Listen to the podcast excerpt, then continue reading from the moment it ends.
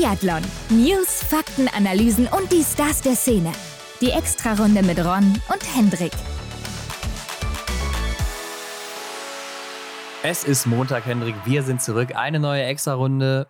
Und wir haben es letzte Woche schon angekündigt. Wir werden in dieser Woche mal über das Großereignis in Belgien sprechen. Ne? Mhm. Ja, wir starten hier den großen Rückblick über die Eröffnung des neuen Langlauf- und Biathlon-Zentrums in Elsenborn. Und das machen wir natürlich nicht alleine, denn Unterstützung haben wir von Michael Rösch. Wer könnte es sonst sein, oder? Stargast und Stammgast Michael Rösch bei uns zu Gast. Also wer unseren Podcast schon länger hört, der weiß, der war schon ein paar Mal bei uns hier. Mhm. Äh, wir haben ja auch mal in einer Folge, in der ersten mit ihm, seine Karriere komplett durchleuchtet. Äh, da kriegt man natürlich auch nochmal seinen Werdegang komplett mit. Denn er ist ja in Deutschland geborener Athlet. Ne? Er kommt mhm. ja aus dem Osten. Wie der eine oder andere vielleicht weiß, ist er irgendwann mal nach Belgien gewechselt. Also 2006 ja zum Beispiel dann mit Deutschland sogar in Turin noch Olympiasieger geworden. Und als er dann eben Anfang der 2010er Jahre in Deutschland nicht mehr so zum Zuge kam, hat er sich gedacht, ich brauche eine neue Nation und ist dann eben in Belgien gelandet. Ja genau, und mit Belgien hat er dann wieder ordentlich Weltcup-Eindrücke sammeln können und war ja dann auch 2018 in Pyeongchang wieder mit am Start. Ja, das war ja so sein letztes großes Ziel, muss man sagen, wo er dann auch nochmal durch Spendengelder dahin gekommen ist, denn Belgien alleine konnte das damals nicht so wirklich stemmen. Mhm. Und er hat aber auch 2014 den ersten WM-Titel für Belgien geholt. Bei der Sommer-WM damals war das. Also nicht im Winter, aber im Sommer immerhin. Ne? Aber ja. es ist ein Weltmeisterschaftstitel und für eine Nation, die vorher mit Biathlon nicht so viel zu tun hatte, ist das schon ein großer Schritt, glaube ich. Und Michael war dann natürlich auch bei der Eröffnung am Start. Und damit haben wir natürlich seine und unsere Eindrücke zur Anlage und dem Event mal zusammengefasst. Ja, da gab es ja am Samstag auch ein paar Rennen, da waren wir auch vor Ort. Wir haben uns die Rennen angeschaut. Michael hat ja selber mitgemacht. Neben den Herren im Seniorenbereich gab es ja auch noch ein Damenrennen im Seniorenbereich und auch noch einige Juniorenveranstaltungen. Also da war echt was geboten. Und hier erfahrt ihr natürlich die Rennergebnisse aus erster Hand bei uns. Ja, er musste sich da auch nochmal über die Strecke schinden, ne? denn wie jeder weiß, er ist nicht mehr aktiv mittlerweile. Ähm, hat ja, ich glaube, 2019 schon seine Karriere beendet, also ist mhm. schon ein bisschen her. Und damit haben wir natürlich hier auch Erfahrungen dann aus erster Hand mit dabei. Und es kam natürlich noch zum großen Triell, ne? also die Extra-Runde, Hendrik, du und ich, gegen Michael Röch. Ja am Schießstand und äh, ja, was wir da erlebt haben und wie das auch genau aussah, werdet ihr dann gleich erfahren. Aber wir haben auch darüber gesprochen, was dieser Schritt denn für Belgien bedeutet, ne? für den belgischen Biathlon. Was ist da in Zukunft geplant? Ähm, wofür kann die Anlage herhalten? Und ähm, ja, was bedeutet das für die Zukunft? Ja, denn es ist ja das erste Biathlonstadion in Belgien. Es gibt noch kein weiteres. Mhm. Und wie wird das jetzt in Zukunft genutzt? Und wann kann man da vielleicht auch dann mal die Früchte ernten, ne? Denn das wird ja nicht von heute auf morgen gehen, dass da auf einmal ja. der nächste Martin Foucault aus Belgien kommt oder so, sondern das muss ein paar Jahre reifen. Aber mhm. dazu haben wir auch mal dann Michael gefragt, der ja auch schon Jugend- und Juniorentrainer war und natürlich auch mal selber einer war und weiß, wie das so abläuft. Seid gespannt, aber wie immer kommen wir zuerst noch zu den News der Woche. Frisch gewachst. Hendrik, die fallen in dieser Woche ja wieder spärlich aus. Ja. Aber es gibt eine interessante Meldung, wo ich zunächst überhaupt nicht mit gerechnet hätte. Ja, die Single-Mix-Staffel ist nicht bei den nächsten Olympischen Spielen mit dabei. Ja, wir haben ja vor ein paar Wochen darüber geredet, dass da ein Antrag gestellt wurde, dass das eben dann 2026 soweit sein soll. Die Single-Mix-Staffel, die ja schon im Weltcup und bei Weltmeisterschaften etabliert ist, dann auch bei Olympia zu sehen. Und das wird nicht so sein. Also Antrag wurde abgelehnt. Und damit ist das anscheinend auch schon safe vom Tisch für 2026. Ja, ähm, Wäre jetzt meine Frage gewesen. Ne? Ist das nur für 2026 so oder dann auch äh, in dem weiteren Verlauf für die nächsten Olympiazyklen? Naja, oder wird dann wieder neu entschieden? Naja, ich denke, man kann wahrscheinlich immer wieder einen Antrag stellen, aber ja. wie dann eben entschieden wird, das ist dann die Frage. Ja. Anscheinend ist wohl ein Grund auch, dass äh, es keinen TV-Platz mehr oder keinen Platz mehr so wirklich gibt dann bei den Olympischen Spielen. Klar, da, da gibt es noch andere Sportarten außer Biathlon, aber ich denke, dieses eine Rennen wird man doch noch irgendwo reingequetscht bekommen. Und gerade Biathlon, was ja doch ein sehr, sehr großer Zuschauermagnet ist, auch bei den Winterspielen, mhm. äh, finde ich ein bisschen schwierig, die Aussage, wenn das wirklich dieser einzige Grund sein soll.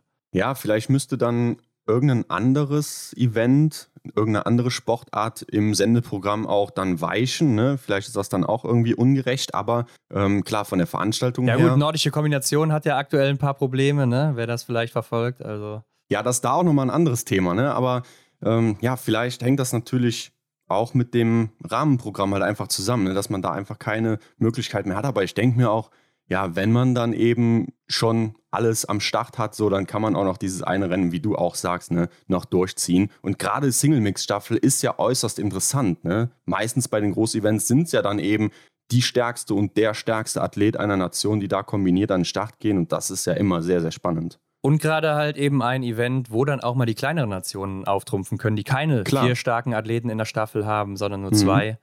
Deshalb auch immer da sehr interessant. Ansonsten beziehen wir uns hier auch nochmal auf eine Meldung aus der letzten Woche, denn da haben wir ja gesagt, dass für die WM 2027 OTP und Kontiolahti als Austragungsorte im Wettbewerb stehen. Ja. Und da hat sich jetzt wohl so ein bisschen die norwegische Riege gemeldet, denn Oslo war auch in großer Erwartung dabei zu sein, ne? für 2027 Aha. damit im Topf zu sein. Und das finden die Bös anscheinend sehr schade, denn man weiß ja, Johannes Tinges Bö, der will noch bis 2026 in Antolz machen. Und wäre 2027 die WM in Oslo gewesen, dann hätte er die auf jeden Fall noch mitgenommen, mhm. hat er mhm. gesagt. Und 2025 gab es ja schon mal einen Vorfall, wo Oslo versäumt hat, ähm, eine Deadline einzuhalten. Mhm die Bewerbung einzureichen. Genau, für die Bewerbung der WM 2025. Mhm. Da fragt natürlich Johannes Tinges Bösig so langsam, ob der Norwe norwegische Verband ihn früher in Rente schicken will.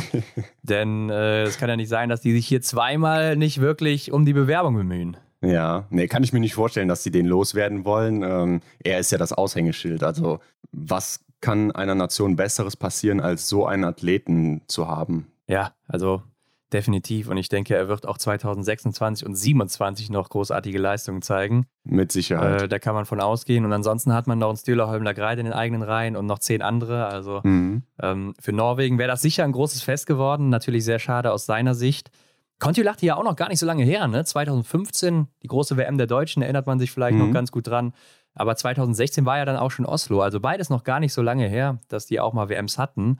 Ja. Aber ähm, ich finde gerade Oslo ist natürlich auch so ein Ort, das hat man jetzt auch wieder im Weltcup gesehen bei der Station, wo dann auch wieder Zuschauer da waren. Mhm. Das war natürlich auch cool anzusehen und äh, was da auch für eine Stimmung ist, eine richtige Biathlon-Nation, da geht es richtig ab nochmal. Ne? Und ich fand ja, auch 2016 die WM in Oslo damals, wenn man sich da heute nochmal Videos oder so zu anguckt, fand ich, das war so eine der imposantesten von der Atmosphäre, auch alleine schon als TV-Zuschauer. Ja, finde ich auch. Also gerade Oslo als Austragungsort beziehungsweise als Weltcup-Ort generell fällt eigentlich auch gar nicht so häufig hier bei unseren Fragen, ne, welcher Ort denn der Lieblingsort eines Athleten oder einer Athletin ist. Aber die Atmosphäre da, glaube ich, kommt auch schon gut am Fernseher rüber, auch mit der äh, Skisprungschanze, die im Grunde mit dem Sport nichts zu tun hat, aber das sorgt einfach für ein schönes Ambiente da. Ja, ich glaube, von unserem heutigen Gast, Hendrik, ist das der Lieblingsort äh, gewesen.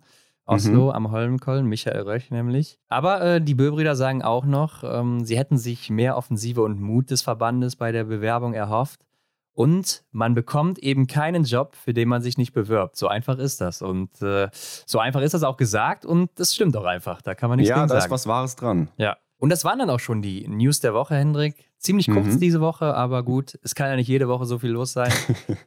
aber wenn euch das bis hier schon gefallen hat und ihr den Podcast sonst auch gut findet, dann bewertet uns doch gerne bei Spotify oder bei welchem Anbieter auch immer ihr das hört. Gebt uns da gerne dann auch fünf Sterne. Das geht jetzt auch bei Spotify, ne, Hendrik? ja, genau. Da klickt ihr mal auf diesen Stern bei uns im Profil und dann vergebt ihr davon fünf und dann sagen wir Dankeschön dafür. Genau, und teilt das natürlich auch gerne mit all euren Freunden, Bekannten, Biathlon-Fans, wie auch immer Sportfans. Und damit gehen wir ab ins Gespräch mit Michael Röch über Belgien und über die Rennen und das ganze Event. Jo, auf geht's. Auf die Runde. Heute haben wir uns jemanden eingeladen, nämlich Michael Röch, und es soll um die Eröffnung des Biathlonstadions in Elsenborn, Herzebösch gehen. Und ich glaube, dazu haben wir uns den perfekten Mann ausgesucht, denn Michael, du warst oder bist ja äh, Belgier. Ne? Ja, ich bin halb Deutsch, halb Belgier. Wobei ich dazu sagen muss, äh, dass mein belgischer Pass gerade verloren gegangen ist. Den müsste ich mal wieder neu beantragen bei der Botschaft. Aber nichtsdestotrotz äh, bin ich noch Belgier oder Halbbelgier und mhm. Halbdeutscher. Ja, du bist ja eben eine Zeit lang für Belgien gestartet. Ähm, aber was bringt dir denn dieser Pass überhaupt noch? Warum verlängert man sowas noch? Einerseits, man weiß ja nie, wo es äh, für Belgien, die haben ja auch ein paar Kolonien. Vielleicht kann man da mal visafrei irgendwo hinreisen. okay, ja. Und zum anderen haben wir natürlich schon im Weitblick für meinen Sohnemann, der kann, glaube ich, bis zum sechsten Lebensjahr oder bis zum achten äh, die belgische Staatsbürgerschaft mehr oder weniger beantragen und kriegt die dann auch.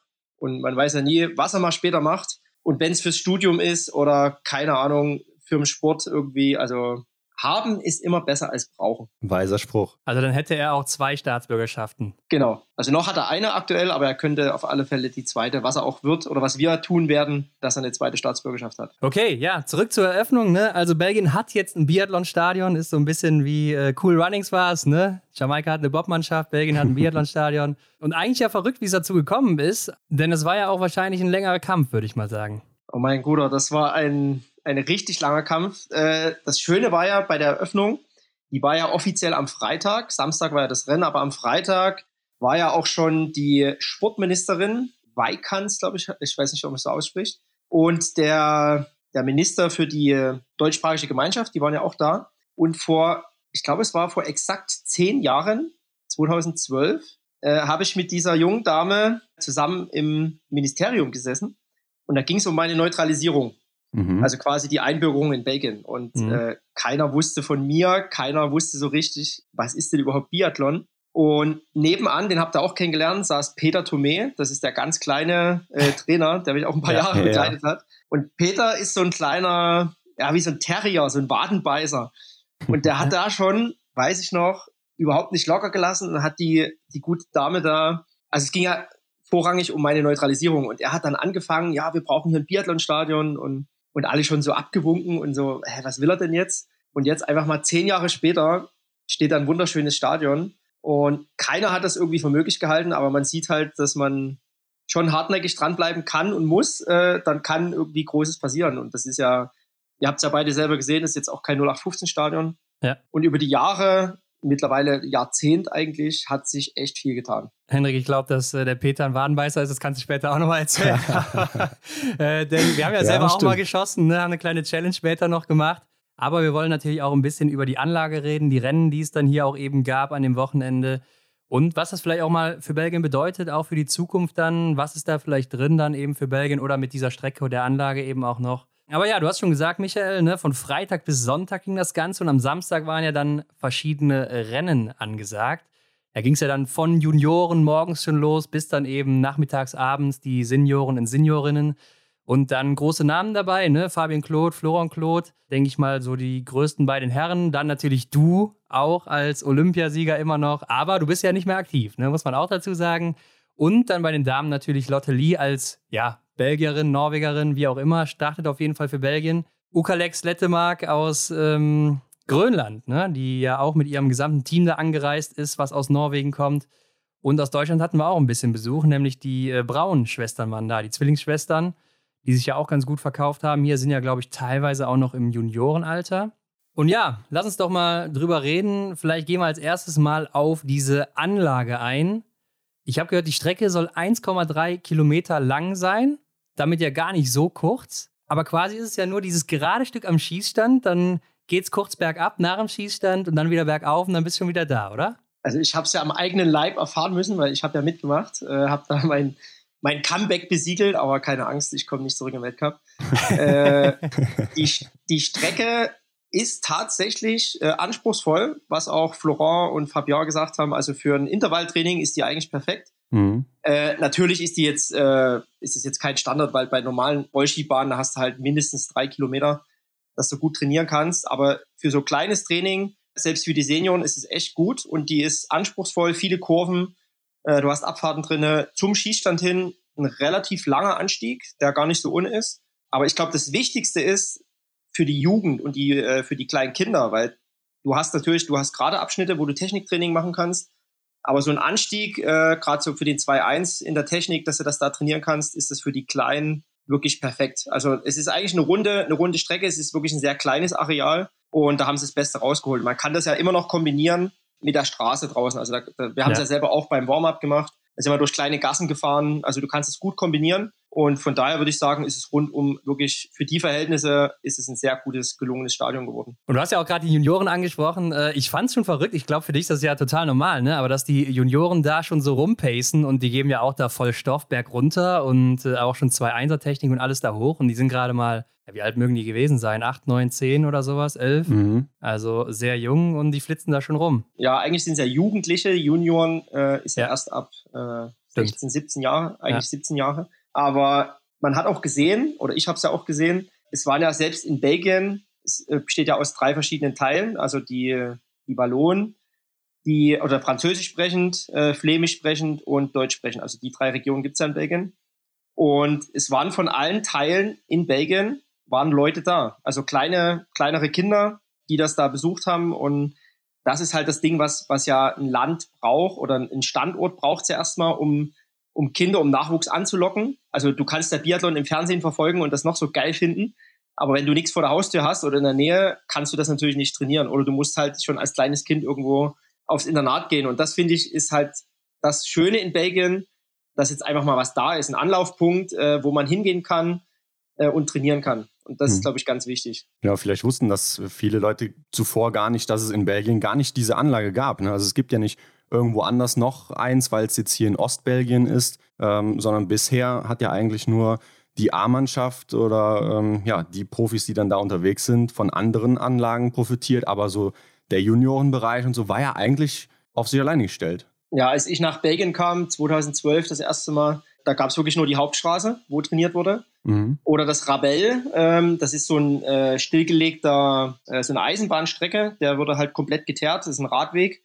Da kann man auch schön trainieren, aber es gibt halt keinen Skistand. Es gab zwei Stände irgendwo beim Schützenverein da in Bütchenbach, aber ohne Anlauf, ohne, ohne große Infrastruktur. Also da war quasi gar nichts da. Mhm. Und das hat sich natürlich jetzt um 180 Grad gedreht, das Thema. Ne? Also du hast jetzt wirklich, ein, ihr habt es selber gesehen, wunderschönes Stadion vor allem die Infrastruktur, du hast einen riesen Parkplatz davor, du hast ein Sportzentrum, du hast äh, Toiletten, du hast Duschen, also du hast alles da, um perfekt zu trainieren. Also da ist wirklich ein richtig guter Anfang gemacht. Ja, das war jetzt so das eine im Sommer, aber im Winter sah das doch sicherlich dann schon anders aus, ne? Denn genau da an dem neuen Stadion gab es ja dann auch schon oder gibt es ja schon das Skizentrum in Elsenborn, ne, wo man dann auch im Winter Langlauf ähm, betreiben kann mit mehreren Routen. Aber das ist halt äh, nur das eine. Also es gibt ja, halt nur klar, ein, Ski, ein Skilanglaufzentrum. Ne? Ja. Es ist, glaube ich, auf 630 Meter plus minus. Äh, ist jetzt natürlich auch nicht der höchste Punkt. Äh, es ja. liegt Schnee, partiell natürlich. Die letzten zwei Jahre waren ganz gut, dass auch mal Schnee liegt. Ähm, das wäre natürlich dann der nächste Schritt, vielleicht sogar irgendwann mal drüber nachzudenken, sich Schneekanonen oder ein Schneedepot in, in ferner Zukunft mal drüber nachzudenken. Aber der Schießstand hat halt einfach gefehlt. Und jetzt gibt es mhm. 16 Schießstände für Kleinkaliber und ich glaube nochmal 10 äh, für Luftgewehr, weil die Kleinen schießen ja mit Luftgewehr. Ja. Also das ist alles da äh, für einen richtig guten Anfang, äh, um auch die Kleinen, also wirklich die 8-, 9-Jährigen da zum Biathlon zu locken. Und es gibt ja viele interessierte Kinder, die kommen ja alle aus der Leichtathletik, machen viele Radsport ähm, und das viele gucken jetzt tatsächlich in Belgien auch Biathlon aber hatten halt nie den Bezug, weil sie es nie selber machen konnten. Und jetzt können sie es halt einfach ausprobieren. Klar, ist natürlich äh, doof, dass man nur an dieser einen Stelle vom Land eine Anlaufstelle jetzt hat, ne? weil da fallen natürlich riesige Gebiete aus Belgien einfach weg, die da nicht so weit fahren können oder wollen. Ähm, aber ich habe gesehen, es waren ja auch zwei Holländer am Start. Ne? Also ich habe auf jeden Fall zwei gesehen. Ich weiß nicht, ob es noch mehr waren. Aber das ist ja auch verrückt. Ich glaube, in der Vergangenheit gab es mal eine vor zehn Jahren oder sowas, die auch mal im Weltcup unterwegs war. Aber Holländer und Biathlon ist ja auch so ein Ding, was überhaupt nicht zusammenpasst. Ja, ich glaube generell so die Benelux-Staaten, also das passt einfach nicht zusammen. Bei Sloof, also das ist die, die Holländerin. Genau, ja. Da kenne ich den Papa auch ganz gut. Ich kenne die, das waren ja drei Geschwister, zwei Jungs. Äh, die waren in Juniorenzeiten ganz gut sogar, ne? Ja, und sie war, ich glaube, sogar auch die erste Junioren-Weltmeisterin für Holland. Ja. Aha. War richtig Ein gut, Riesentalent ja. und ist dann einfach an vielen Krankheiten gescheitert hat dann leider aufgeben müssen. Äh, ich glaube, die hat auch Asthma und alles Mögliche gehabt. Also da ist viel, leider viel schiefgelaufen mit ihrer Gesundheit. Nee, also Holland ist eher als Schnelllauf als oh, ja. Biathlon. Ja, ja es gab es auf alle Fälle schon. Und wie gesagt, also in Belgien kann ja genau sowas entstehen. Äh, ich habe viele Kinder gesehen, die sich da gut bewegt haben, äh, die aber aus anderen Sportarten kommen. Belgien hat ja auch so eine kleine Tradition im Eisschnelllauf Shorttrack. Da sind ganz gute Grundvoraussetzungen da. Und ich, ich meine, in dem Alter geht es ja generell erstmal um das, um das Thema Kennenlernen, Spaß an der Freude, den Sport erstmal kennenzulernen, auszuüben. Und da waren schon ein paar Talentierte mit dabei. Ja, ich glaube, mit dem Schnee, das äh, wurde eben auch jetzt hier schon mal angesprochen, ähm, ist halt auch nicht so eine Schneeregion. Ne? Das ist so das Problem. Wir kennen es ja, wir wohnen nicht so weit weg. Klar, hier liegt man noch ein bisschen tiefer als da, aber man muss sagen, ich glaube, Schnee wird da auch eher selten der Fall sein. Aber wie du schon sagst, vielleicht kann man so ein Depot noch anlegen da irgendwo. Man muss ja auch sagen, die Umgebung, das ist ja viel so Feldfläche, Ackerland, ne? Glaube ich, teilweise Militärgebiet. könnte man mhm. theoretisch noch erweitern und vergrößern, wenn das mal abgegeben wird. Ja, das ist auch das Geile, ne? Dahinter war ein riesengroßes Militärgebiet, wo ja. irgendwie Munition getestet wird. Mhm. Also da fällt es auch gar nicht auf, wenn da ein paar Biathleten ein paar Schüsse abgeben. Äh, aber wie du schon sagst, also das ist ja, das ist ja wirklich erst der Anfang und das ist ja alles noch gar nicht erschlossen. Der Anfang ist jetzt mal gemacht. Aber ich habe ja auch vorhin schon gesagt, gerade im Sommer, Herbst, da kannst du das wirklich richtig gut kombinieren mit, mit der Hauptstraße, da kannst du gut trainieren, mit dem Rabell äh, kannst du viele Rollereinheiten machen. Also da ist schon noch sehr viel Potenzial da. Aber was sagst du so zu der Breite von der Strecke? Weil du bist ja auch ein paar Mal da den Berg hochgepaced. Ne? Ähm, kann man da gut überholen? Ist das zu eng? Was meinst du? Ja, also wie gesagt, man muss... Oder überholt werden, ne? Also kommt ja immer darauf an, wer wurde, ich wurde nicht überholt, ich habe nur überholt. nee, also wie gesagt, für die Kleinkinder, denen ist es, glaube ich, vollkommen egal, ob die Strecke einen Meter oder drei Meter breit ist. Ja. Also man kann es jetzt nicht mit Ruhpolding vergleichen. Aber ich weiß ja auch aus Altenberg, das sind immer die größten Kostenfaktoren, der Asphalt. Also das ist ja unendlich teuer, das ist ja Wahnsinn. Aber es reicht perfekt, wenn man alleine trainiert. Man kann auch überholen ohne Probleme. Und von daher, wie gesagt, die Rollerbahn ist wirklich in einem super Zustand. Die Kurven sind alle super fahrbar auch für die Kleinkinder. Und deswegen muss ich sagen, ist es wirklich eine gelungene Sache. Lass uns noch gerade weiter auf den Schießstand eingehen. Du hast ja gesagt, es gibt 16 Plätze. Und abgesehen von der Anzahl, was würdest du denn sagen, wo liegen die Unterschiede zu so einem Weltcup-Schießstand? Also der größte Unterschied ist natürlich erstmal, dass 14 Stände fehlen. Ja, äh, richtig, dass, ja. man, dass man auch einen internationalen Wettkampf machen könnte. Aber ich sage mal, für so ein Showrennen oder für so ein, für ein Trainingslager ist es, ist es perfekt. Also da gibt es auch genug andere äh, Stände oder Anlagen in Deutschland, die ähnlich sind. Oder ich kenne es auch von Norwegen, da gibt es halt kleine Schießstände mit teilweise nur drei Schießständen oder vier Schießständen. Mhm.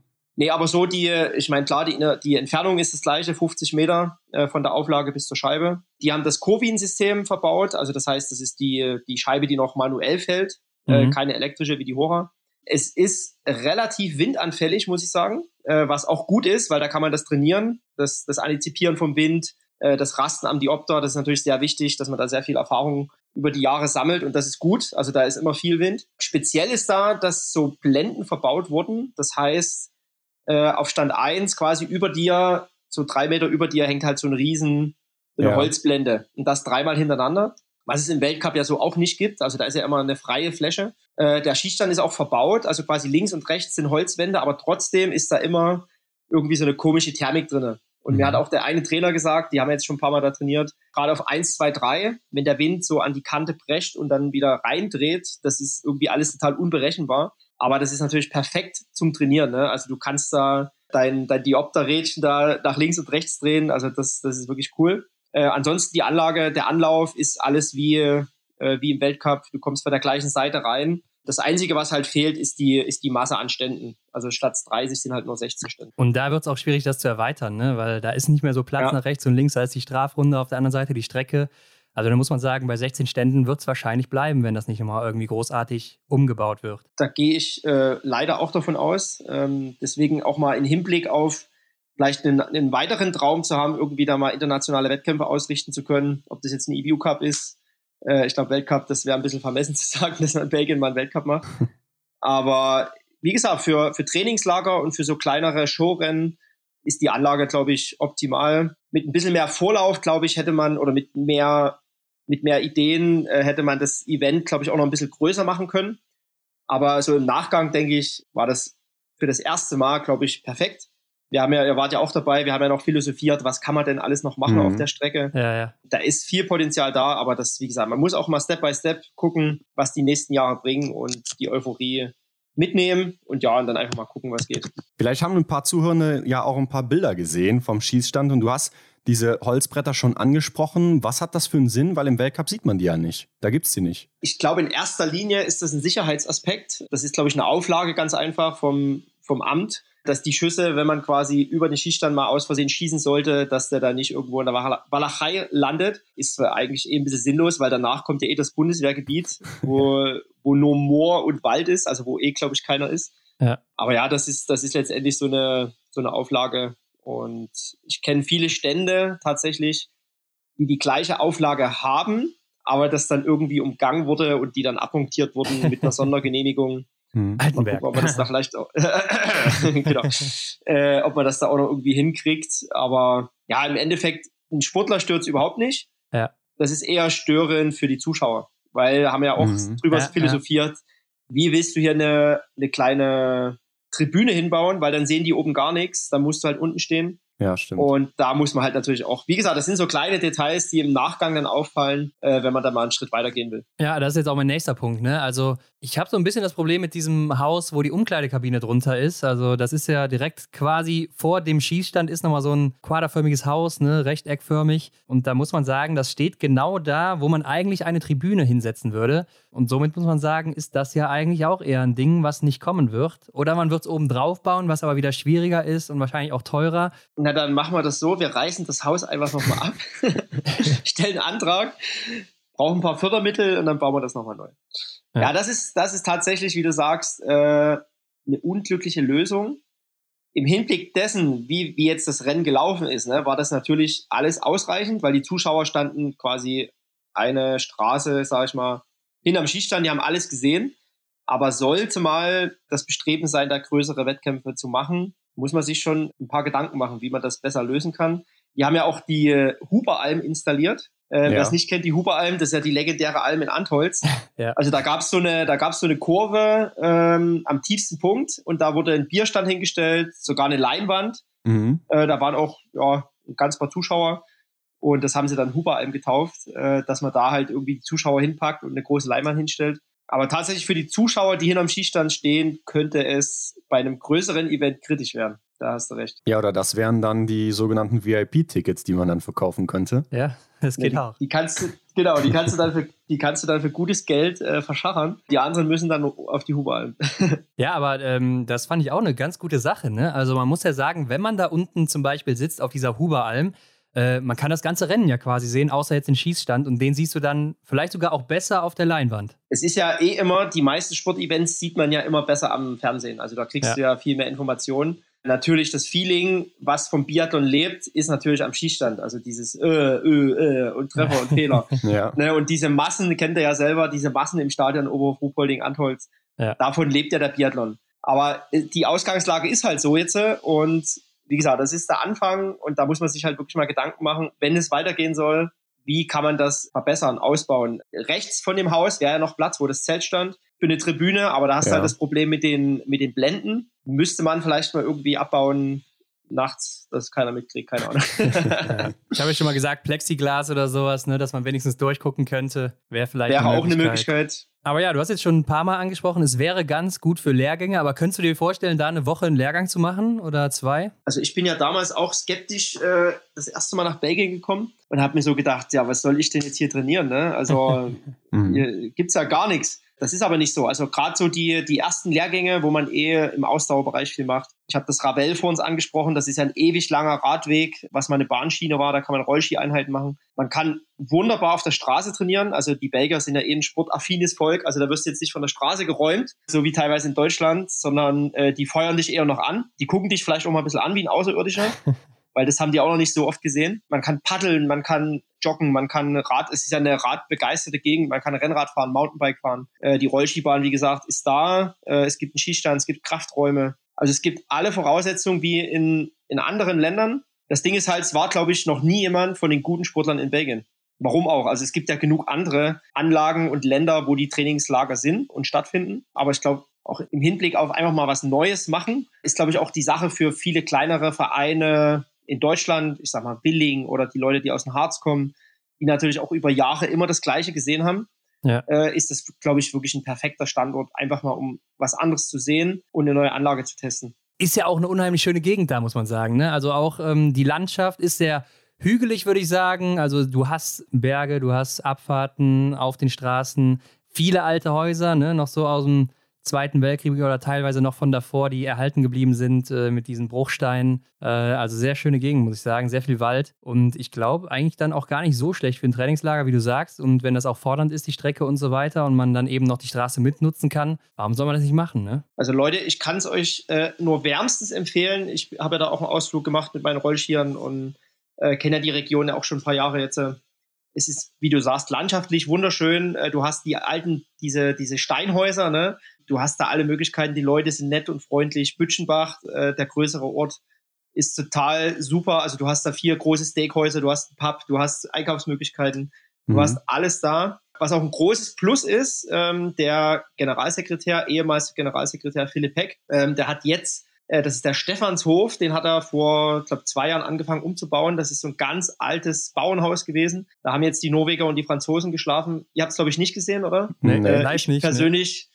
Habe mir ein Bild davon machen können. Das ist, was kommt nach? Gibt es sechs Sterne? Also ja.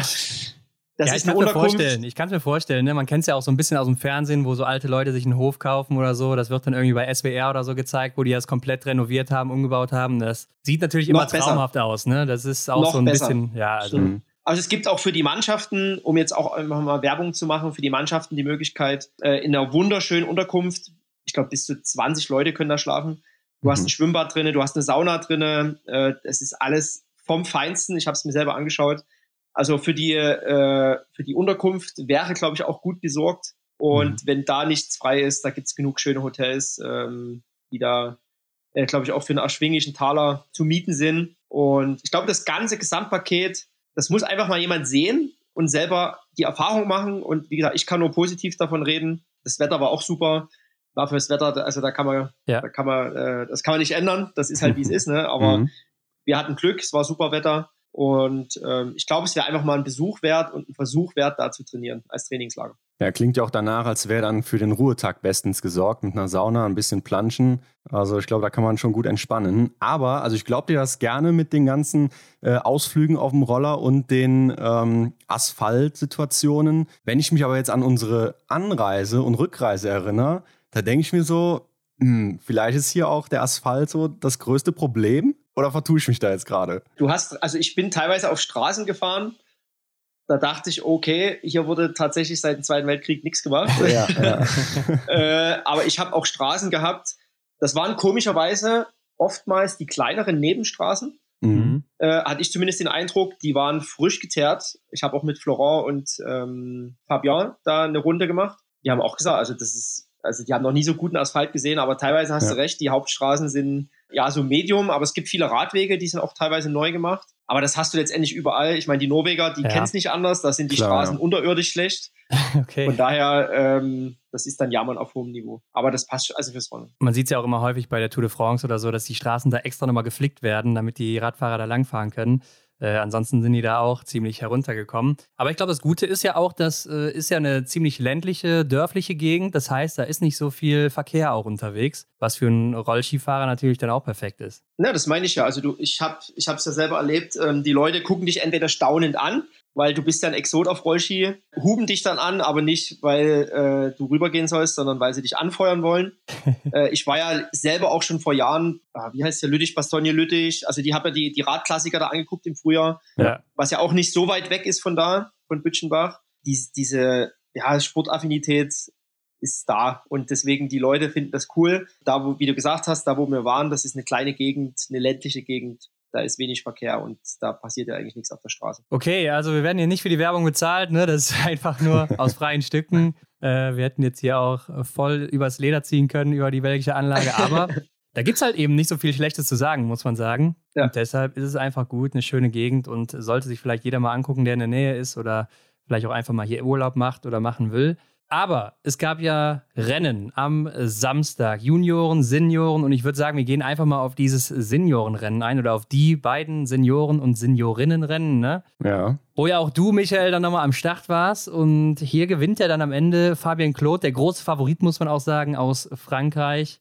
vor äh, Hermann Dramdal-Borge, muss ich ehrlich sagen, habe ich sogar noch nie gehört, und vor Frederik Arne Grüst, auch zwei Norweger eben. Auf Platz 5 dann noch Thierry Langer, auf Platz 6 Florian Claude, siebter wirst dann du, Michael, und auf Platz 8 ist Aber ich dann, dachte, ich habe noch im Zielsprint paniert. Naja, wer weiß. auf Platz 8 ist dann Marek Mackels, auch aus Belgien. Ja, was kannst du sagen zu den Rennen? I'll be back. also es gab ja zunächst mal erst einen Supersprint und daraus folgend dann eine genau. Verfolgung, wo die äh, Abstände nochmal halbiert wurden. Also so ein bisschen wie auf Schalke oder äh, ja doch, daher genau. kennt man es ja meistens. Wiesbaden ist ähnlich, kann das mhm. sein? Oder Wiesbaden ist Massenstart danach, ne? Ja. Ja. Aber hier war es dann eben eine Verfolgung. Genau, also ich bin ja selber auch mitgelaufen, bin dann auch äh, an den Rand meiner physischen und psychischen Grenzen gekommen. also ich habe ja seit, ich habe ja 19 aufgehört und habe seitdem wirklich sehr, sehr spartanisch trainiert. Äh, was aber auch gut war, um einfach mal wieder zu sehen, wie krass der Sport ist. Also ich hab, möchte aber auch nochmal betonen, dass ich im Supersprint äh, Florent Claude geschlagen habe, mit einer fremden Waffe geschossen, 1-0. Das war echt mhm. gut. War vor Florent vier Sekunden, glaube ich, und nur zwei Sekunden in der Terry. Da wurden die äh, Gerüchte schon laut, dass ich wieder für die Staffel äh, zurückkommen soll.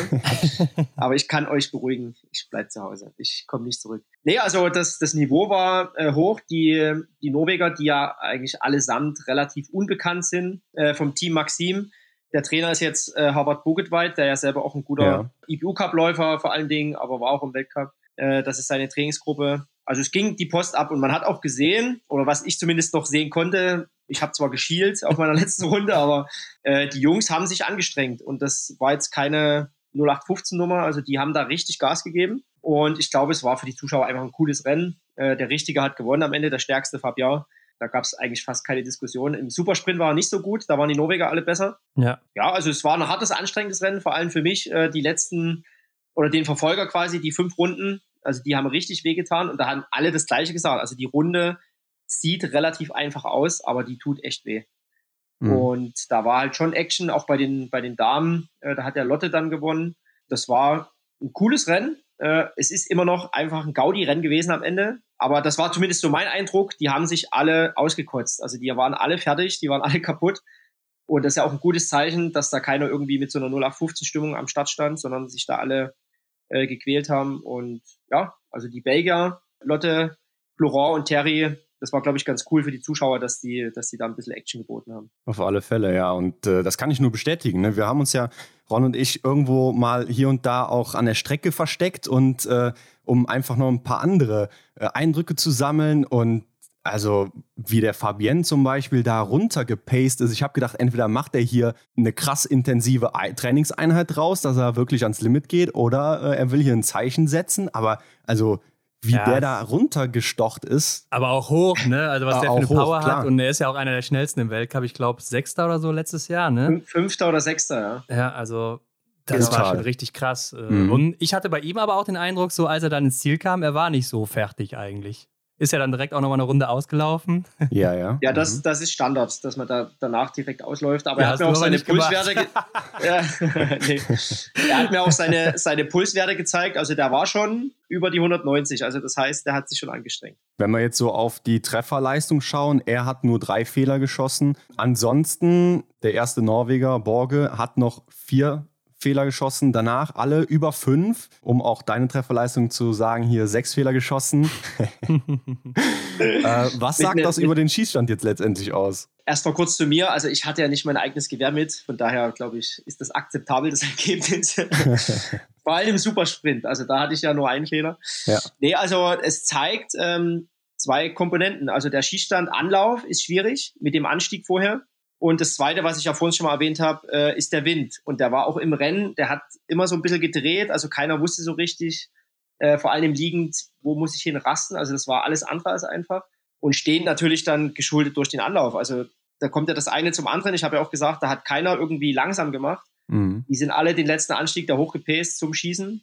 Und ja, nach mittlerweile dann acht Runden oder sechs Runden zusammen mit dem Supersprint, das summiert sich dann auch. Und die Belastung ist halt auch eine andere in dem Rennen, weil die Runde, was hat die gedauert? Zweieinhalb Minuten, glaube ich. Ähm, das ist ja eher atypisch für einen Biathlon. Normal läuft es ja acht, acht Minuten, 8,30 im Sprint für eine Runde. Das ist schon was anderes, ne? Und da haben die, die Polar- und Garmin-Uhren äh, schon hoch ausgeschlagen. Also die Pulswerte aller Athleten, die waren schon, die waren schon gut am Limit. Und das hat man auch gesehen an den Trefferleistungen, dass das halt, mhm. äh, klar, also viele sind jetzt noch nicht so lange im Komplextraining drinne, aber am Ende ist es trotzdem ein richtig gutes Training gewesen als Wettkampf oder unter Wettkampfbedingungen. Bei so einer kurzen Strecke, da geht man auch ein bisschen mehr Vollgas als jetzt bei einem Weltcup-Sprint, oder? Ja, auf alle Fälle. Also das, das kann man jetzt auch, wie gesagt, das kann man jetzt schlecht vergleichen mit dem Weltcup. Es gibt ja leider im Weltcup noch nicht den, den Supersprint, wo auch die Qualifikation damit reinläuft. Oder der, nee, was ist das? Der Supersprint, ne?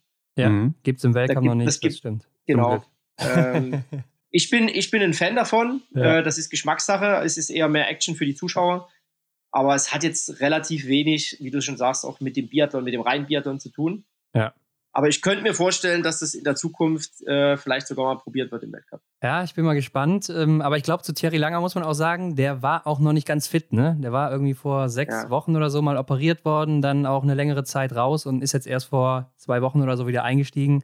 Also war auch noch nicht auf 100% Leistungsvermögen und äh, vielleicht ja. auch noch darüber hinaus, denn ich glaube, die OP war ja auch was, was ihn jetzt so länger schon mitgenommen hatte, auch die letzten Jahre. Aber es war trotzdem für mich wieder beeindruckend. Ich habe äh, vor dem Rennen auch mit Florent und Fabien äh, so ein Warm-up gemacht. Die hatten da so einen richtigen Plan. Äh, abseits des Stadions, da sind wir so eine kleine Straße lang gefahren und haben da so ein Warm-up gemacht, so einen kleinen Anstieg hoch. Also der war schon relativ lang. Äh, ich würde fast sagen, mindestens so lang wie der Bürgstieg, aber nicht so, nicht so steil. Mhm. Und die haben halt da unten nach der Kurve Vollgas bis hoch und das haben die dreimal gemacht. Also nach dem ersten Mal habe ich dann aufgehört und habe versucht, tatsächlich mitzulaufen. Aber Fabian hat vorne ein Tempo angezogen, das war unmenschlich, also wirklich krass. Und einfach mal zu sehen, wenn man zwei, drei Jahre weg ist vom Leistungssport, wie krass das ist. Äh, ich meine, die trainieren zweimal am Tag und ich gar nicht. Ja, ja. Wie, wie, schnell, wie schnell das dann auch wieder weggeht, ne? dass, dass einfach die Leistung von heute auf morgen einfach nicht mehr da ist. Das ist krass. Ja, aber hier Fabian Claude, muss man sagen, ist auch eine Maschine. Ne? Also wenn man sich mal die Oberschenkel von ihm anguckt und ich glaube, der ist auch ein richtig guter Sprinter. Also da gab es ja auch schon mal so Videos oder so auf Instagram, wo er da gegen irgendwen sprintet und ich glaube, der zerstört die fast alle da im eigenen Team. Äh, das ist ja auch schon mal ein Ausrufezeichen. Ne? Mit denen willst du nicht auf die Zielgerade kommen. Nee, Definitiv nicht. das glaube ich auch nicht. Aber, Michael, in den Abfahrten hat es auf jeden Fall noch Luft, ein bisschen was loszuwerden. Ne? Also, wenn wir da auch an der Strecke standen. ja, ich, ich war der Einzige, der da für Stimmung gesorgt hat, der ein bisschen rumgeblödelt hat. ja, also da war noch Energie vorhanden. Aber ich habe mich so gefreut in meinem Supersprint über meine Null Fehler, da musste ich das irgendwie an euch auslassen. Aber es gab ja sogar noch ein paar Leute, die kannten dich noch, ne? Ich war total entzückt oder so, dass es das überhaupt noch gibt, dass die Leute wussten, paar, wer du bist. Sei ehrlich, sei ehrlich. Es waren viele, es waren Sie viele. standen Schlange. Sie standen Schlange. Nee, ja, also ich, ich war auch ein bisschen überrascht. Ähm, von jung bis alt äh, wollten Bilder und Autogramme. Also manche waren total äh, euphorisch und ach, ich habe ja hier immer dich verfolgt und finde es total cool. Mhm. Und Ron hat ja dann immer noch so hämisch gefragt, die Kinder, wisst ihr eigentlich, wer das ist? Aber ja, ich habe gefragt, ob sie den Eric Lesser noch kennen hier, ne? ja, ich glaube, so der eine oder andere, der wusste es nicht, hat dann einfach gehört, ah, da hinten sitzt so ein Olympiasieger, hol dir mal ein Autogramm da von dem. Der und dann sind die einfach dahin stolziert. Nee, aber äh, ich, weiß ja auch noch selber 2012, es hat einfach nicht existiert, existiert Belgien. Also auf der Landkarte in, in den Köpfen der, der Bevölkerung. Äh, als ich dann 2014 oder 15 war das, glaube ich, Weltmeister geworden bin, 14 in Tumen äh, bei der Sommer-WM, ja. dann ging das so langsam los. Also ich habe ja die Schritte auch jahrelang mitbekommen, äh, die Entwicklung nicht nur im Sport, sondern auch medial. Vorrangig natürlich in der deutschsprachigen Gemeinschaft, aber dann glaube ich mit spätestens mit 2016, als ich dann Sechster geworden bin im Weltcup, da gab es ja, also ich will nicht sagen Boom, aber da hat sich schon echt viel entwickelt. Wir hatten dann bei den Weltcups in Oberhof zum Beispiel, da waren vier Reisebusse da aus Belgien. Äh, also da hat sich schon einiges entwickelt. Und 2018 war ich bei Olympia dabei mit Florent, Terry als Langläufer. Und das muss man auch mal sehen. 2018 gab es eine Staffel für Belgien bei den Männern. Ne? Also die Entwicklung ist schon echt in die richtige Richtung gegangen. Das kann man so stehen lassen und dann lass uns doch mal auf die Damen gucken. Du hast ja schon gesagt, Lotte Lee hat gewonnen hier für Belgien. Ne? Dahinter Ukalek, Astri, Slettemark. Kennt man ja mit Sicherheit auch noch aus diesem ZDF- oder ARD-Beitrag, der zehnmal lief im letzten oder vorletzten Winter. Ich weiß es ja. nicht mehr. Und auf Platz drei Mareike Braun, ne? die ja auch schon im IBU-Cup für Aufsehen gesorgt hat bei den Junioren und, oder Juniorinnen, besser gesagt, ganz gut unterwegs ist. Und äh, ansonsten hier auch im Vergleich zu den Männern fünf Starterinnen mehr, nämlich insgesamt 13. Ja, also die, die allein die Norweger sind ja, glaube ich, mit sieben Damen am Start gewesen. Jetzt muss man auch mal sagen, ne, zum Beispiel die Slettermark ist ja auch so eine Exotin, äh, startet zwar immer noch für Grönland, äh, lebt aber mittlerweile ja auch in Norwegen, studiert da, trainiert da und die hat sich ja auch ihren eigenen Weg gebahnt, ähnlich wie bei mir und ist für ihr Alter ja auch relativ erfolgreich, ist glaube ich auch Jugend- oder Juniorenweltmeisterin für Grönland. Ja, ich glaube, im Einzel Jugendweltmeisterin geworden. Sie Jugendweltmeisterin, genau. 20 Jahre alt, damit auch noch nicht so alt, ne? Ich selber bin ja auch noch gegen ihre Mama und ihren Papa, also nicht gegen die Mama, also die war auch im Weltcup dabei. Und gegen den Papa, Oystein Sleddermark, gegen den bin ich noch gelaufen. Waren ja auch immer die absoluten Exoden. Also jetzt kommt ihre Tochter, die damit auftaucht. Und ich fand es auch lustig, äh, es gab einige, ob das jetzt, es waren glaube ich zwei Norweger, ein Franzose, die kamen zu mir nach dem Rennen und haben gesagt, boah, krass, also wo ich fünf, sechs Jahre alt war, da habe ich Biathlon geguckt, da warst du im Weltcup und bist Olympiasieger geworden. und jetzt stehen wir hier nebeneinander und ich so, ja, scheiße, ich bin echt alt, ey. Aber ganz lustig zu sehen. Aber wir schweifen ab, Entschuldigung, nochmal zu dem Damenrennen. Also ich muss auch sagen, Lotte Lee, unabhängig jetzt von dem Rennen, die hat sich auch im Weltcup echt gut, gut gemacht. Die hat eine, die ist eine super starke Schützin. Im Laufen, ja, da ist es ausbaufähig, aber ich glaube, da hat Belgien auch großes Glück, dass die jetzt mit am Start ist. Und sie bekommt ja auch Verstärkung, so habe ich das zumindest gehört. Denn es gibt noch eine zweite, beziehungsweise insgesamt drei belgische Starterinnen. Die, von der ich spreche, ist Maya Kleutens. Kleutens wahrscheinlich. ja, ich weiß nicht. Ähm, Keine Ahnung. Vielleicht weiß es Michael besser, aber von ihr habe ich so mitbekommen, dass sie vielleicht so die nächste Nachrückerin ist, äh, um auch vorne zu verstärken. Weißt du da mehr rüber? Äh, nee, tatsächlich nicht. Ich kenne eine, die ist äh, relativ gut, aber ich habe den Namen jetzt nicht im Kopf. Könnte die sein? Ja, vielleicht vertue ich äh, Also sie ist Französin, ne? Und ist jetzt gewechselt auch zu den Belgiern. Ja, genau. dann, ja, nee, na, dann ist das die, genau. Ja, ja nee, war das ihr ist erstes gute, Rennen in, in belgischen Flaggen. Aber das ist, glaube ich, so auch, also aktuell für die, für die, äh, für die IBU Cup oder Weltcup-Mannschaften klingt es vielleicht gerade so ein bisschen wie so eine Einkaufspolitik, also dass viele nach Belgien wechseln. Ja. Aber am Ende, glaube ich, habe ich da so ein bisschen den Startschuss gegeben. Bei Florent war das ähnlich. Äh, jetzt die beiden Mädels. Lotte Lee, muss ich ja immer noch dazu sagen, die ist ja halb Belgierin. Also ihre Mama, glaube ich, die kommt aus Belgien. Also die ja, hat beide Pässe. Ja. ja, das soll jetzt nicht der Standard sein, dass jetzt Leute immer nach Belgien wechseln. Aber ja, mein Gott, wenn es so ist, ist es halt so. Und für den Verband ist es ja gut. Je mehr Sportler, umso besser. Und es stärkt ja letztendlich auch die Mannschaft und den Nachwuchs, dass die sehen, okay, äh, da gibt es wirklich eine Mannschaft, da gibt es eine Struktur dahinter. Und das muss man auch immer noch mal betonen. Belgien, wo ich nach Belgien gekommen bin, das war quasi ja nicht existent der Verband. Ne? Also es gab, es gab Leute, die das gemacht haben, aber alles hobbymäßig und die waren alle nebenbei arbeiten. Und es ist ja letztendlich jetzt immer noch so, dass viele so viel Zeit in den Verband investieren, viel Geld, das ist unfassbar. Und äh, das Wachsteam drumherum, jetzt sind sie gerade bei den Franzosen mit angegliedert im Weltcup, äh, das ist ja alles nicht so ohne und das muss ja alles auch irgendwie finanziert werden. Und deswegen äh, ist es ganz gut, je mehr Sportler, je mehr Förderung gibt es dann auch und von daher, wenn das der Weg erstmal ist, dann ist es halt so. Also ich sehe auch gerade sie, also hier Maja Klötens oder Klö, keine Ahnung, wie man es ausspricht. Sie ist auf Klötens. jeden Fall, sie ist auf jeden Fall äh, bei den Jugendweltmeisterschaften 2020 und 2021 gestartet und dann auch im Sprint Fünfte geworden jeweils. Mhm. Äh, ja gut, die Verfolgung war jetzt nicht so berauschend, muss man sagen. Im Einzel einmal Siebte geworden mit zwei Fehlern sogar. Staffel sogar einmal gewonnen. Damals alles noch für Frankreich. Ist jetzt 20 Jahre alt, also auch noch nicht sehr alt. Gerade 20 geworden auch noch. Also das hört sich ja schon ganz gut an. Und ich kann mir aber vorstellen, man wechselt natürlich dann auch nach Belgien, weil da vielleicht dann auch der Weg einfacher ist, im Weltcup zu laufen. Ne? Denn gerade im Team Frankreich, Team Norwegen, da ist es ja sehr, sehr schwierig und für viele wahrscheinlich auch unwahrscheinlich, wenn sie jetzt nicht zu den Top-Athleten und Athletinnen gehören, dass sie dann überhaupt mal im Weltcup laufen werden. Ja, man muss ja dazu sagen, ich war ja damals der Erste und ich hatte meinen fixen Startplatz. Also ja. ich hatte die Garantie zu starten. Dann kam Florent dazu. Äh, dann wurde es schon nicht so einfach, weil wir hatten nur einen Startplatz im Weltcup. Äh, da musste man es auch immer sehr abwechseln. Das war nicht so einfach. Und jetzt gibt es ja mittlerweile bei den Männern vier Startplätze. Und mit Lotte alleine ist es natürlich schwierig, da Punkte zu sammeln. Ihr kennt ja das Punktesystem bei der IBU, dass du dann ja. mehr Startplätze kriegst. Mhm. Das ist nicht so einfach, aber es ist halt alles machbar und irgendwann musst du damit anfangen. Und das ist halt der Weg, den sie jetzt gerade gehen. Und ja, warum nicht? Okay, ja, Sabrina Braun, die zweite Deutsche, wird hier noch achte im Rennen. Wird hier übrigens in der Ergebnisliste als Sabine Braun ge geführt. Ist mir auch schon beim Rennen selber aufgefallen, dann in Belgien. Ja. Also da hat sich wahrscheinlich jemand verhört. Aber wir haben noch gar nicht die über diese Strafrunde gesprochen. Das finde ich nämlich auch noch interessant. Wie groß war die eigentlich? Also war das eine verkürzte Strafrunde oder war das eine ganz normale? Nö, das war halbiert. Also Supersprint war halbiert. Äh, auch ja. im, im äh, Verfolger war es halbiert, also 75 Meter. Hat auch ja. gereicht. genau. Aber größer ist auch gar nicht möglich da, ne? Also es wurde nicht doch, irgendwie. Doch. Ach, okay. Weil ich dachte, ja. es wäre also, einfach. Der oder zweimal laufen. Einfach, der Asphalt wäre einfach 75 Meter lang. Nee, nee, also die haben das schon, die ist auch richtig angelegt, quasi als so. 75 Meter und als 150 Meter. Also ja. zwei Strafen. Okay, und bei Strafrunden und Rundenlaufen sind wir dann eigentlich auch schon bei unserem Triell. Ne? Also wir haben noch eine kleine Challenge gemacht am Ende.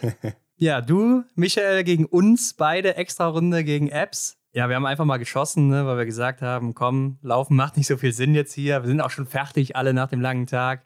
Es ja, war heiß, es war warm, muss man auch dazu sagen. Wir hatten keine Klamotten dabei, also haben wir gesagt, dass wir ein Schießduell machen. Ne? wir mussten einmal liegend, einmal stehen schießen. Du musstest zweimal stehen schießen, dich aber vorher nochmal 20 Mal war es? Ja, ja, 20, ja 20, 20 Mal. Mal im Kreis drehen, einmal stehen schießen. Du musstest auch alle Patronen einzeln nachladen, also nix hier im Magazin rein und direkt abziehen, ne? Und dann wieder zurück, nochmal 20 Mal drehen äh, an diesem Stock und dann wieder zum Stehen schießen. Und wer zuerst fertig war, der hat natürlich gewonnen. Ja, was soll man sagen, ne? Wir haben ihn gewinnen lassen, den alten Mann nochmal. Äh, es wird ja gemunkelt, dass Ron vor einer halben Stunde erst zurückgekommen ist aus Belgien. Der lag immer ja. noch am Skistand und hat versucht zu brechen. Lag er immer noch da. er lag immer noch da. Also das Urteil, ja, vernichtend, oder? Für die Extra-Runde kann man schon so stehen lassen. Also Aber es war das erste Mal, ja? Es war das erste Mal für uns richtig so äh, Kleinkaliber schießen, das muss man auch sagen. Also wir haben ja erstmal den halben Tag debattiert und philosophiert, welche Bürde ich aufgebrummt kriege. da sind wir dann halt bei dem äh, Drehkreisel dahin geblieben. Also liebe Zuhörer, wer mal Bock hat, nimmt sich einen Besenstiel, macht den an den Kopf und dreht sich einfach mal 20 Mal um den Besenstiel, volle Esse und dann versucht er erstmal gerade auszulaufen, was unmöglich ist. Also mir ist heute noch schlecht.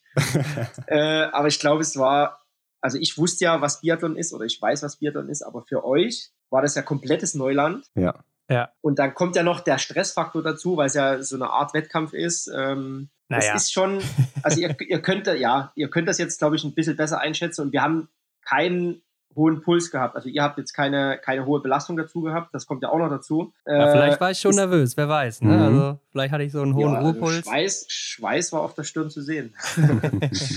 nee, ich finde ich es einfach mal ganz cool, weil ihr habt ja jetzt so über Jahre auch den Biathlon-Sport äh, begleitet. Ihr habt drüber gesprochen, philosophiert. Vielleicht habt ihr jetzt auch noch mal ein bisschen einen anderen Blickwinkel auf die, auf das Schießen tatsächlich. Und das versuche ich ja auch immer, ich versuche das ja auch ja, touristisch äh, den Leuten nahezubringen, ähm, Biathlon quasi zu, zu verkaufen. Jeder kann es mal ausprobieren. Und alle, die ich kennengelernt habe, haben danach nochmal eine ganz andere Ansichtsweise an den Sport. Also ich glaube, ihr beiden auch, ihr habt ja dann auch gesagt, boah, das ist echt krass. Mhm. Ähm, einfach mal um zu zeigen, wie schwer das ist, um es selber dann auch mal probiert zu haben. Ne? Absolut. Also ich muss sagen, ich war schon ein bisschen überfordert am Anfang. Du hast uns ja noch zwei Ge Gewehre besorgt so und äh, dann einfach das Kleinkaliber in die Hand gedrückt so und ja, und was Mach jetzt? Mal. Also das war schon so ins kalte Wasser geschubst. Ähm, dann haben wir einmal stehend sogar, ne? Das erste Mal ein, ein äh, Probedurchlauf gemacht. Und da muss ich sagen, ja, auch erstmal in die Position zu kommen, wie ihr und du früher dann wirklich stehend geschossen habt in der Position, das war ja schon wirklich schwierig. Man denkt so, man stellt sich da einfach so seitlich hin, aber da gehört ja eine ganze andere Menge noch dazu. Ja, und du hattest ja den Terrier als Einweiser, der Peter Thomé, der kleine, den hatten wir vor uns an, eingangs schon mal angesprochen. Ja. Äh, das war ja dein, dein Instructor quasi, ne? Der hatte ich ja beraten, was du machen sollst. Ja, und er hat das wirklich ernst genommen. Also er hat mich da ja, wirklich während des Schießens auch, zum Beispiel. Ja. Also ich äh, hatte schon fast nicht mehr die Möglichkeit, mich auf die Scheiben zu konzentrieren, weil er mir immer noch ein paar andere Tricks und Kniffe gezeigt hat, wie ich denn noch meine Haltung verbessern konnte. Ähm, ja, das war sehr amüsant, aber auch äh, lehrreich, ne? weil ich denke, sonst, wie du eben schon sagst, so hätte ich jetzt wahrscheinlich nicht so diese Eindrücke erlebt. Ich musste mich ja leider um den Pflegefall Ron kümmern, äh, sonst hätte ich dir gerne auch noch ein bisschen geholfen.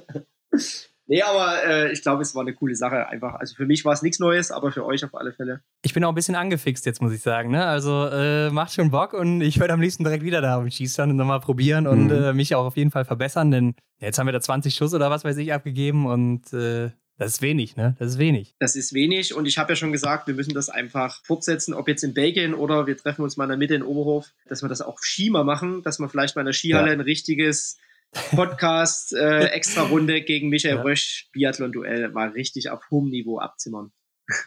Ja, aber ich will auf jeden Fall noch festhalten hier, dass meine Trefferquote im liegenden Anschlag, muss man auch dazu sagen, wir haben auf die großen Scheiben geschossen, auch im liegenden. Ne? Also ähm, ganz also so. du, bei mir bin ich mir nicht so sicher, muss ich sagen. Ich glaube, bei mir haben wir da ja, umgestellt. Ganz so regelkonform waren wir dann nicht unterwegs, aber vom Prinzip her kommt das schon hin da habe ich meine Trefferquote bislang äh, bei 100 Prozent. Ne? Also liegend habe ich alles auf Anhieb getroffen und stehend sind sie dann auch gefallen. Ich glaube, ich habe aber sogar 10 oder 12 Schuss gebraucht, aber immerhin habe ich gefinisht. ja, und wir haben ja auch vorher diesen, äh, da waren ja so zwei Stände mit Schaftbauern, ne? Das war ja auch sehr interessant. Ja. Oh ja. Einmal dieser Mhm. 3D-Druck und einmal dieser äh, Holzschaftbauer, die auch wirklich richtig gut aussahen. Und die waren ja perfekt für die Hand angepasst. Ne? Also man kennt das ja beim Stehenschießen, hat man äh, ja meistens die linke Hand natürlich, wenn man Rechtshänder ist oder Rechtsausleger ähm, vorne. Und dann passen die Finger ja genau an diesen Griff. Und ich hatte ja Michaels DDR-Waffe oder was auch immer das da ist. Und da ist einfach nur so ein, so ein rechteckiger Flock, wo man dann irgendwie das Ding zwischen die Finger friemelt und das war's. Also ich Guck mal im bitte Weltcup, euch, ja, das die war best- schon die be- Verzerrung. Die, best, die besten Schützen, die haben einfach nichts an der Hand. Die haben einfach ein Gefühl, weißt du, das, das funktioniert einfach. Ja, ja, ja. Aber es hat echt viel Spaß gemacht, ne? War richtig cool und äh, wie gesagt, müssen wir auf jeden Fall wiederholen. Ja, schreit nach einer Revanche. Aber um das auch nochmal abzuschließen, so, das kann man sich nicht vorstellen. Man sitzt zu Hause immer so locker auf dem Sofa und sagt, Mensch, warum triffst du da jetzt nicht? Triff doch die Scheiben, aber das ist so schwer. Also ich, ich kann es bis jetzt auch immer noch nicht so in Worte fassen, mit was man das vergleichen kann. Und du, Michael, du hast es ja eben auch gesagt, wir waren ja im Ruhepuls, ne? wir waren ja nicht mal angestrengt. Ähm, und ich hatte schon Bewegung auf der Waffe vorne, dass ähm, hier Kim und Korn irgendwie äh, 10 Zentimetern von links nach rechts ge gewackelt sind. Also unfassbar. Ja, das ist, das ist aber mal die, die Erfahrung, das einfach selber auszuprobieren, genauso wie ich über einen Skispringer oder einen Ski-Alpine-Fahrer lästern kann, wenn ich selber nie Mhm. gemacht habe. Ähm, also Fußball haben wir alle, glaube ich, mal gespielt. Aber wenn man es selber mal ausprobiert hat, äh, weiß man, wie schwer das ist. Jetzt äh, müsst ihr ein bisschen vorsichtig sein, über wen er lästert. Aber zu unserer Verteidigung muss ich dann eben auch noch sagen, man kann natürlich auch nicht Äpfel mit Birnen vergleichen. Ne? Also man kann Stimmt natürlich auch. jetzt nicht jemanden, der jeden Tag am Schießstand steht und da seine Scheiben abräumt seit 20 Jahren oder noch länger, kann man nicht mit jemandem vergleichen, der zum ersten Mal da steht und äh, ein Gewehr in die Hand kriegt. Also da muss man auch immer mal die Kirche im Dorf lassen noch. Ne? Und ich habe es ja selber auch gemerkt. Äh, wie gesagt, ich habe drei Jahre weder schnell gelaufen noch geschossen. Auch wenn ich jetzt nicht mit meinem Lauf geschossen habe, da waren auch nur, ich sag mal, vier, fünf Millimeter Unterschied von der Höhe. Da habe ich schon gemerkt, okay, das passt mir einfach nicht, da, da tue ich mich schwer. Aber alleine an der Schießzeit, normal schieße ich stehend 23, 22 Sekunden oder ich kann das schießen. Aber mit der Belastung habe ich ja auch da irgendwie 40, 50 Sekunden da gestanden und habe versucht, die Scheiben zu treffen. Also selbst mir ist es schwer gefallen, mit einer hohen Belastung die Scheibe zu treffen. Und das ist drei Jahre her, dass ich den Sport jeden Tag zweimal ausgeübt habe. Und ihr Mhm. habt das noch nie gemacht. Also von daher muss man das, wie du schon gesagt hast, mal ordentlich einordnen und man kann nicht äh, Äpfel mit Birnen vergleichen. Ja, und den K.O.-Schlag, den hast du uns dann gegeben, als du noch ein paar Patronen so gefunden hast, die du rausgehauen hast. Da funktioniert es dann plötzlich mit der rechten Seite nicht mehr und dann hast du einfach das Gewehr auf die linke Schulter geworfen und äh, ziehst dann mit links ab und äh, die Scheibe fällt dann. Ja, gekonnt ist gekonnt, ne? Das war sogar die Waffe von Florian Claude, die du hattest auch, ne? Bei dem Ich habe von Claude ja. die Waffe gehabt. Genau, Ja. genau. Ja, mit den belgischen Fahnen oder Farben. Ähm, ja, ich glaube, was jetzt diese Anlage oder das Stadion für Belgien bedeutet, das haben wir ja jetzt schon mehr oder weniger geklärt. Ne? Ähm, es ist Mhm. natürlich ein riesiger Schritt, glaube ich, Richtung Biathlon-Nation oder zumindest, dass da mal wirklich was aus den eigenen Reihen auch nachkommt. Ähm, aber ich glaube, die Früchte wird man wahrscheinlich frühestens ja erst in zehn Jahren oder so ernten können. Ne? Ja, das wird ein verdammt langer Weg. Ich meine, die Biathlon Union besteht mittlerweile aus 56 Verbänden und wir sind halt einer davon, aber wir sind, ich habe auch mal geguckt, also Flora war letztes Jahr, äh, oder die, die Männer waren 22. im Nation Cup Ranking, äh, die Damen oder die Dame 27. Und ich glaube, das kann sich schon sehen lassen. Also da hat sich was entwickelt. Aber dass du da richtig konsequent guten eigenen Nachwuchs ähm, ranbringst, das dauert echt lange. Und das wird, wie du schon sagst, ein paar Jahrzehnte, glaube ich, dauern, weil es ist ja auch nicht die Masse an, an den Sportlern da, wie zum Beispiel in Norwegen. Da muss man, glaube ich, auch geduldig sein. Äh, das Schöne ist zu sehen, oder was ich so wahrgenommen habe, dass, der, dass dieser Enthusiasmus, diese, dass da viele, viele Elternteile auch da sind, die auch teilweise selber Trainer sind, ähm, dass die, die die Struktur da aufbauen wollen. Das war, glaube ich, schon schön zu sehen. Ja, da muss man einfach mal abwarten und gucken, was sich da entwickelt in den nächsten Jahren. Wie war das denn eigentlich, dieses Event für dich jetzt? Weil ich glaube, es war ja ein sehr offenes Event, was man auch sonst gar nicht so kennt. Ne? Also ich glaube, so nah kommt man doch an die Athleten gar nicht ran bei irgendwelchen Events, oder? Da war tatsächlich alles offen. Also Das war ja wie so ein Dorffest. Ihr wurdet einmal von der Strecke gejagt. Äh, zu Recht, muss ich sagen. nee, also du konntest eigentlich überall hingehen. Du hast die, die Sportler hautnah gesehen. Wir waren live dabei, als äh, Fabians Freundin die Medaille hat fallen lassen. Also Stimmt, das, stimmt, Oh ja, haben wir gar nicht erzählt. Das, oh, gut, dass es sagt. Sie hat wirklich die Silbermedaille von Fabian Claude fallen lassen auf den Asphalt. Ja, und jetzt ist da wirklich so ein Katsch unten drin, ne? Ich kann ja mal, wir können ja mal ein Bild posten. Der war nicht happy, der war nicht happy. Nee, da war alles andere als happy. Und das Krasse war, ich habe ja meine Medaille auch mitgehabt. Die war in ja. so einem schönen Holzcase drin. Naja, ob das noch so schön ist mittlerweile, da kann man drüber ja, streiten. Ne? ein bisschen altbacken, aber es ist zumindest geschützt. Und Fabia Claude hat einfach nichts bekommen. Er hat einfach die nackte Medaille und die hat er jetzt in einer Socke drinne gehabt, in einer stinkenden Sportsocke. ja. Und dann gibt er die, dann gibt er die Medaille seiner Freundin ich habe den Zusammenhang gar nicht mitgekriegt und auf einmal macht es nur noch mhm. Klirr und wir gucken uns alle entsetzt da nach rechts und dann liegt die Medaille auf dem Fußboden und hat da eine Beule und einen Cut drin. Also das kann jetzt nicht dein Ernst sein. Ey. Ja, ah, also das, sah, war hart zu sehen. Sah wirklich nicht gut aus. Ne? Also das war ja hart, ja. Staffelsilber geholt in Peking und da, äh, ja, sieht man jetzt. Aber diese die, die Narbe, die Narbe oder diese Beule in der, in der Medaille, das verbindet die auf Ewigkeiten. Ja. ja, da ist was dran, ja. Ja, hoffentlich bleiben sie dann auch äh, auf Ewigkeiten verbunden. Ne? Ansonsten wäre das, glaube ich, ist ja eine, ist ja eine Spanierin. Naja. Ja, aber so es war das. auf jeden Fall ein guter Materialcheck. Ne? Also es ist auf jeden Fall Silber. es ist echtes Silber, genau. Oder Made in Aber China. Ja, made, in, made in China, genau. Wir haben uns ja da, das war ja der, nach dem Rennen, ne, da haben wir dann quasi den zweiten Wettkampf gemacht an der Bar. Äh, wer ist stärker? Mit seiner Leber. naja, naja. Man hat sich ja doch noch sehr zurückgehalten. Nee, aber ich glaube auch für die Fans oder so gibt es doch wirklich kein Event, wo man wirklich dich mal so nah erleben konnte, oder? Oder auch den Fabian Claude, Florian Claude. Nee, also wie gesagt, die Zäune waren mehr oder weniger offen, ähm, was auch schön war, dass die Zuschauer da einfach ran konnten, Bilder machen. Das war wirklich, wie du sagst, wie so ein kleines äh, Dorffest. Aber wir haben ja auch da gestanden, ihr wart ja auch mit dabei, was kann man denn in den nächsten Jahren machen? Und ich glaube, wenn man da mal ein paar Namen hinbringt und das Konzept einfach so lässt, dass es auch familienfreundlich ist, dass jeder mal die Sportler quasi direkt zum Anfassen hat, ähm, könnte das, glaube ich, ganz erfolgreich ausgehen. Ja, ich glaube auch, da ist in der Zukunft noch was möglich. Und ähm, damit ist natürlich auch die Frage so, was ist denn da möglich? Ne? Du hast schon gesagt, die, Stra die Straße kann man mitnutzen, heißt, man könnte da auch theoretisch ein größeres Rennen veranstalten. Ja, wir hatten ja schon wieder die größte Vision im Hinterkopf. Äh, Philipp äh, voran, Philipp Heck, der, der ehemals Präsident, am Ende sage ich natürlich, es ist alles eine Frage des Geldes. Ja. Oder nicht alles, aber vieles. Äh, wenn das stimmt, der Enthusiasmus ist da. Ich glaube, die Begeisterung ist auch da und man muss die Leute einfach ja, begeistern, da hinzukommen. Und äh, die Leute kommen natürlich nur, oder die meisten kommen natürlich, wenn ein Zugpferd da ist. Ne? Also man hat da schon, oder wir haben da schon die wildesten äh, Ideen gesponnen, wie kann man dann die, die großen Stars dahin bringen, ob jetzt aktiv oder ehemals aktiv, äh, bis hin zu Martin Foucault. ähm, ja, aber ja, der, alles ist möglich und äh, wie heißt es immer so schön, dream big. Also man, man muss große, große Träume haben. Und man kann es ja auch schön verbinden. Man kann in Spa, äh, nicht im Spa, sondern in Spa, äh, auf der Formel 1 Strecke. Ja, man kann einen Rahmen, genau, man kann ein Rahmenprogramm ja. damit anbieten. Also man könnte auch da den Biathlon machen. Da gibt's große Tribünen. Aber ja, man muss, man muss große Träume haben.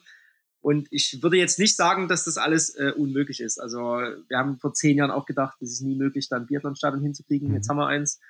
Und warum nicht da auch ein geiles Biathlon-Event irgendwie wie Martin Foucault Festival, also ein bisschen kleiner. Oder einen ehemaligen Rennen oder was auch immer da irgendwie auf die Beine zu stellen, ähm, ist, glaube ich, alles möglich.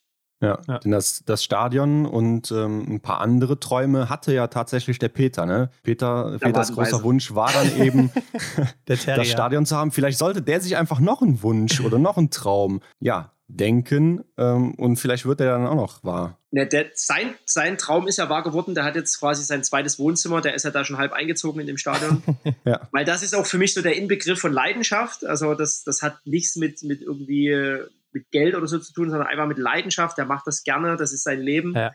Und das lebt er auch zu 100 Prozent. Und Philipp, Philipp Heck ist dann so der, ja, der, der große Visionär, wo auch ein, mhm. bisschen, ein bisschen finanzieller Background dahinter steht. Also das sind dann ein paar andere Kategorien. Aber da geht es dann einfach um die Umsetzung. Und das, da steckt schon ein bisschen mehr dahinter, glaube ich. Und das braucht mehr Vorlauf vor allen Dingen.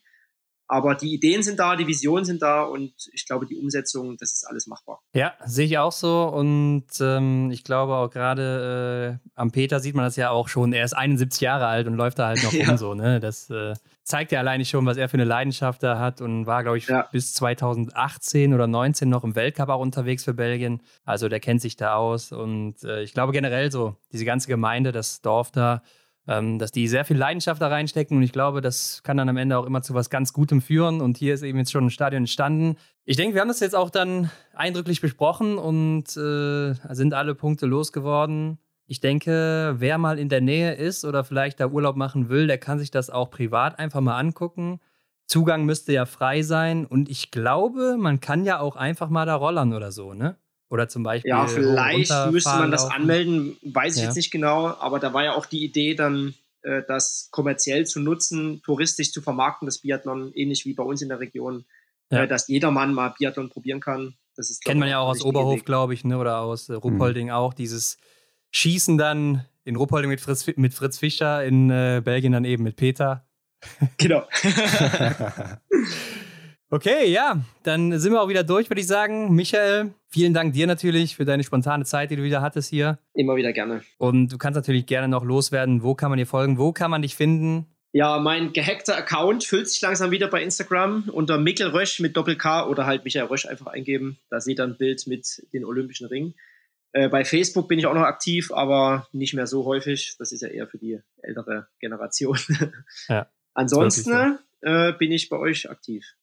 ja, ja. Sehr gut. Ja, und ansonsten sieht man dich ja vielleicht auch nächstes Jahr wieder als TV-Experten oder wo auch immer im Fernsehen. Wer weiß, wer weiß. Und ansonsten bleibt mir nur noch zu sagen, vielen Dank und bis zum nächsten Mal natürlich. Und wie Ron sagen, nicht wie Ron sagen würde, wie Hendrik sagen würde, lasst mal ein Like da, da freuen wir uns drüber. und sagen Dankeschön. Perfekt gemacht, ja. Und du machst dich bereit für die Revanche. Genau. Ja. bis demnächst. Ciao. Ciao. Macht's gut, Männer. Ciao, ciao. Ja, Hendrik, der erste große Schritt ist damit also getan für Belgien und für den Biathlonsport in Belgien. Und damit geht es auf jeden Fall auch in die richtige Richtung. Ja, klar. Also, wie wir jetzt auch gehört haben, es braucht einfach was Zeit, ne, dass sich das Ganze entwickelt. Aber wir haben ja auch mit ein paar Jungs gesprochen da, du wirst dich erinnern, ne? Äh, die waren so elf Jahre oder so und die haben wir gefragt, wollt ihr in den Weltcup, wo wollt ihr mal hin? Und die haben gesagt, ja, ne, wir haben Bock ja. da drauf. Schauen wir mal, wie es dann wird. Ja, bin ich auch mal gespannt, wie es dann wirklich in 10, 15 Jahren da aussehen wird. Und äh, wird sich da jetzt eine große Biathlon-Nation entwickeln? Mhm. Wie Michael ja auch schon gesagt hat, dass man doch merkt, die Leute, die haben da Bock drauf. Ne? Also mhm. auch alle, die da waren. Klar, ist auch irgendwo logisch, wenn ich da mitmache, dass ich da Bock drauf habe. Aber das war doch so auch eine breite Community, die dahinter stand und das auch ja. sehr gerne geguckt hat, sehr gerne da unterstützt hat und so weiter. Mhm. Ähm, und ich fand, das hat man sehr gemerkt da auch, wenn man selbst an dem Ort war. Ja, der Eindruck ist mir auch sehr hängen geblieben. Ne? Also, dass äh, wir da auch sehr nett empfangen wurden und alles sehr freundschaftlich, familiär abgelaufen ist. Da, äh, ich denke, können wir uns beide nochmal bedanken für. Das war echt eine coole Aktion. Ja, auf jeden Fall. Also das äh, kann man nicht anders sagen. Und ich kann es auch wirklich als Urlaubsregion, wenn man sagt, komm, wir wollen mal hier eine Woche wandern oder was weiß ich, oder Radfahren oder vielleicht dann auch einfach mal die Rollerbahn da angucken oder die mhm. Gegend hier eben auch. Ne? Ähm, hier gibt es auch viele Seen und so weiter und ähm, auch ein paar Städte direkt in der Nähe. Also ich sage mal, Köln, ja. Aachen ist ja auch nicht so weit weg, wenn man da mal einen kleinen Ausflug hinmachen will. Ist mhm. sicher nicht verkehrt, jetzt auch in der Sommerzeit. Ferien sind ja jetzt gerade hier in NRW schon gestartet. Also, wer noch nichts vorhat, aber irgendwo hin will, vielleicht eine Idee, wo es dann auch meistens, glaube ich, nicht so teuer ist, ne? Denn es ist ja sehr ländlich, dadurch vielleicht ja. auch nicht ganz so hohe Hotelpreise, wie das in den ganz großen Städten ist. Aber mit dem Auto kann man hier sehr viel erreichen oder eben auch zu Fuß. Stimmt, also Aktivurlauber sind hier, glaube ich, echt gut aufgehoben. Ja, und wie wir schon gesagt haben, das Triell wird natürlich auf jeden Fall wiederholt, Hendrik. Da gibt es nichts dran zu rütteln. Das können wir nicht auf uns sitzen lassen. Nee, also den, den alten Mann müssen wir doch irgendwann nochmal schlagen. Ganz klar. Ähm, aber wenn ihr Ideen habt oder ähm, sonstige Vorschläge, was man mal als Triell, Duell, wie auch immer machen kann, mhm. extra Runde gegen Michael Röch, dann schreibt uns das doch gerne mal privat oder auch gerne unter das Folgenbild bei Instagram. Ansonsten findet ihr natürlich die Hinweise zu Michael und auch zu uns wie immer in den Show Notes. Und dann bleibt mir nur zu sagen, Hendrik, abonniert uns doch bei Spotify oder bei welchem Anbieter auch immer ihr uns hört. Bewertet uns doch gerne auch da. Das geht ja jetzt auch bei Spotify, Hendrik. Mhm. Ja, genau. Da gibt es so einen Stern, da klickt ihr mal drauf, gebt davon fünf und dann sagen wir Dankeschön. Genau. Vielen Dank dafür und natürlich noch viel mehr Dank, wenn ihr das Ganze auch teilt. Wenn ihr mehr davon auch hören wollt. Und damit sind wir in der nächsten Woche wieder zurück, Hendrik. Und äh, da wartet ein großer Gast auf uns. Obwohl groß, ja, schwierig in dem Zusammenhang. Ich hoffe, da sage ich nichts Falsches, aber Kommt drauf an, von wo man schaut. Ja, sehe ich genauso. Und ich glaube, damit belassen wir es auch dabei für diese Woche, Hendrik. Genau. Bis nächste Woche. Macht's gut und bis dann. Das war die Extra-Runde mit Ron und Hendrik für diese Woche. Neue Folgen gibt es jeden Montag, überall, wo es Podcasts gibt.